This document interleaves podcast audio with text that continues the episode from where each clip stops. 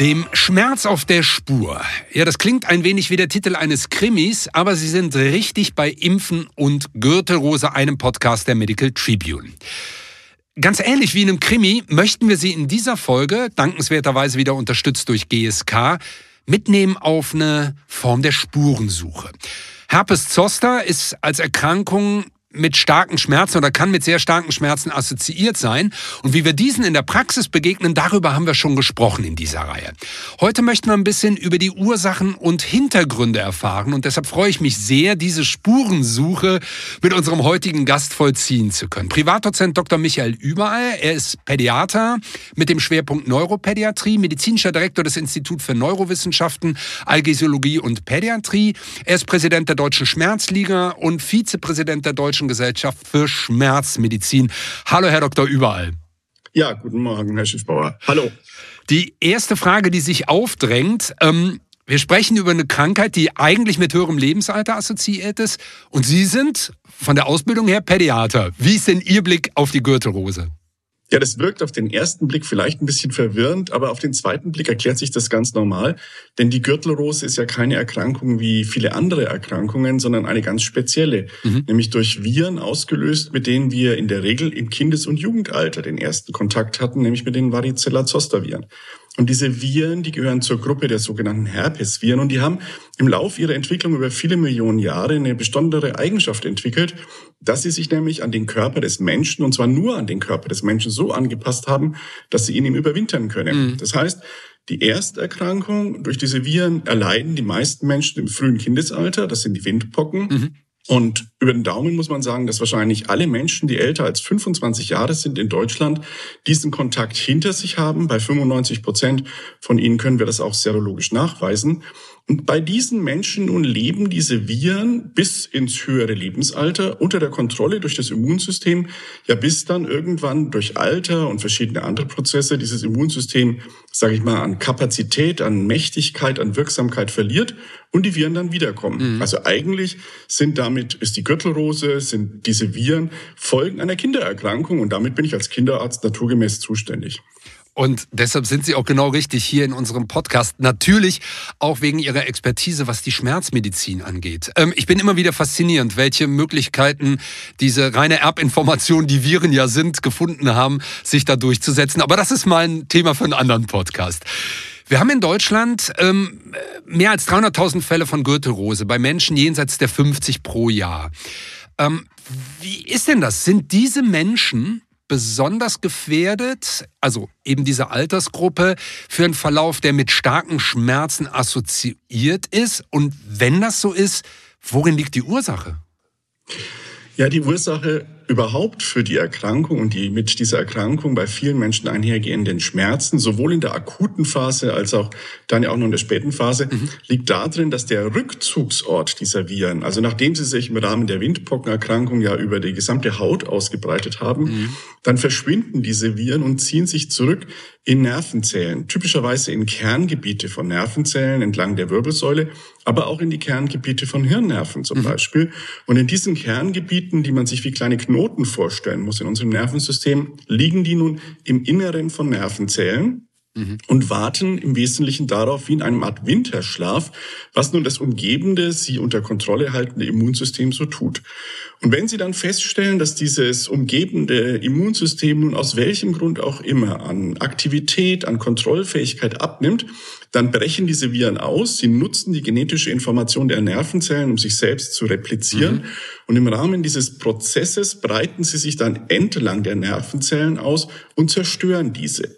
Und damit haben wir eine Sonderform einer Schmerzerkrankung, die anders ist als viele andere Schmerzerkrankungen, bei der es eben zu einer Schädigung in der Struktur kommt, die üblicherweise für die Leitung von Signale, für Gefühlssignale, Temperatur, Berührung, mhm. Druck, aber eben auch Schmerzen zuständig ist und die jetzt gar keinen Auslöser hat von außen, keine Verletzung, die registriert wird, sondern wie ein Kurzschluss in einem für die Versorgung des Körpers, für die Versorgung und Empfindung von Schmerzen zuständigen System hat.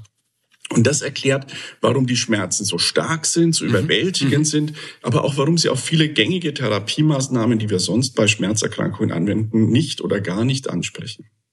Und das ist im Grunde ja dann auch schon die, die Pathophysiologie. Das heißt, dadurch, dass eben die Viren sich zurückgezogen haben in diesen Konzentrationen von Nervenzellen, wie Sie es ja dargestellt haben, dadurch entstehen dann eben auch diese, ähm, diese neuropathischen Schmerzen. Ähm, würden Sie sich in andere Bereiche zurückziehen, wäre eben das ursächlich. Habe ich das richtig verstanden?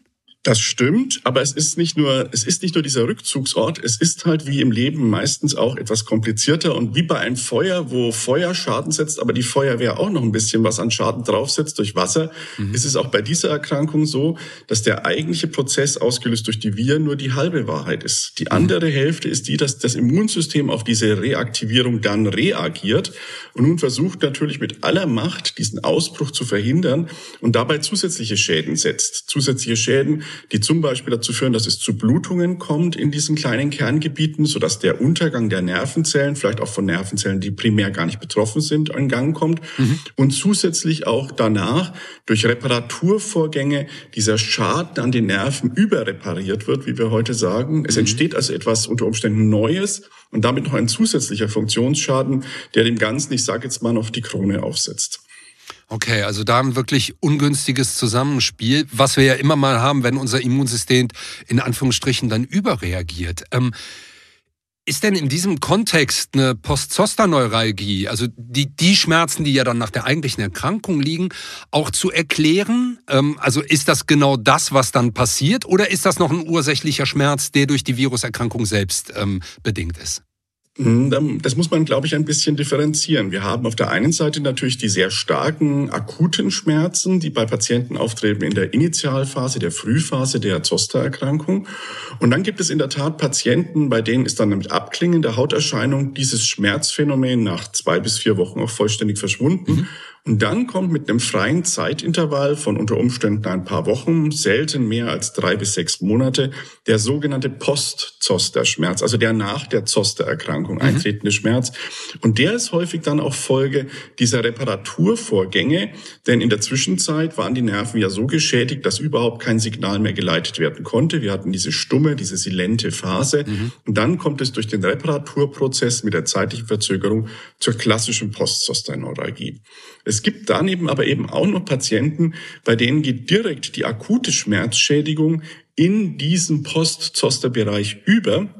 Und die haben dann natürlich noch etwas andere Mechanismen als Ursache. Aber bei denen könnte man per Definition, weil das freie Intervall kommt oder fehlt bei diesen Patienten gar nicht mehr so richtig von Post-Zoster sprechen, sondern da würde man formal eher von anhaltenden Zoster-Schmerzen reden. Das hat sich aber, weil das so kompliziert ist im Sprachgebrauch, dann alles auf die Post-Zoster-Neuralgie reduziert. Und damit ist eigentlich dann auch okay. Okay. Ähm, können Sie die Häufigkeit, die Prävalenz dieser Post-Zoster-Neuralgie ähm, quantifizieren, weil Sie haben ja eben den, den Zusammenhang zum Immunsystem wunderbar dargestellt und da wissen wir ja, dass im Alter eben hier, hm, ich sag mal, Modulation im Immunsystem passieren in unserer Abwehr. Ist das dann besonders häufig eben auch äh, bei Menschen über 50, über 60? Wie ist da die Prävalenz?